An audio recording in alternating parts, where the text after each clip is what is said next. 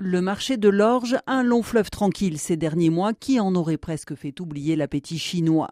Ce mois de janvier, l'Empire du Milieu a en effet commandé 221 000 tonnes d'orge française, soit cinq fois plus qu'en décembre. En février, la Chine a fait encore mieux avec 390 000 tonnes d'orge fourragère issues de l'Hexagone destinées à l'alimentation bétail. Les orges françaises sont aujourd'hui prisées par la Chine en raison de leur compétitivité directement liée à la brouille commerciale entre Pékin et Canberra.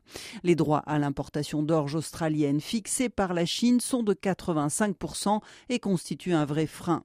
Même avec les coûts de fret réduits appliqués entre l'Australie et la Chine, les orges de l'Hexagone sont en ce moment meilleur marché pour les importateurs chinois.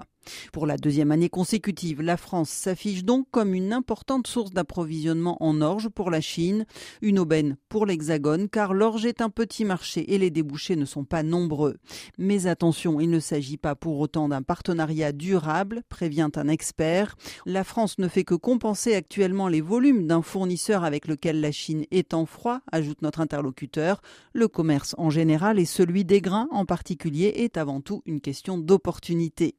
Pour l'instant, le prix des orges à l'international ne semble avoir été que peu influencé par le regain de demande chinoise. Que les Chinois achètent en Europe ou en Australie, cela ne change pas les quantités disponibles à l'export au niveau mondial.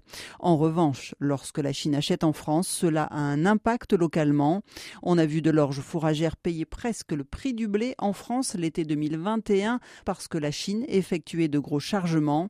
Cette année, les prix sont aussi à la hausse, mais bien en dessous de ceux du blé.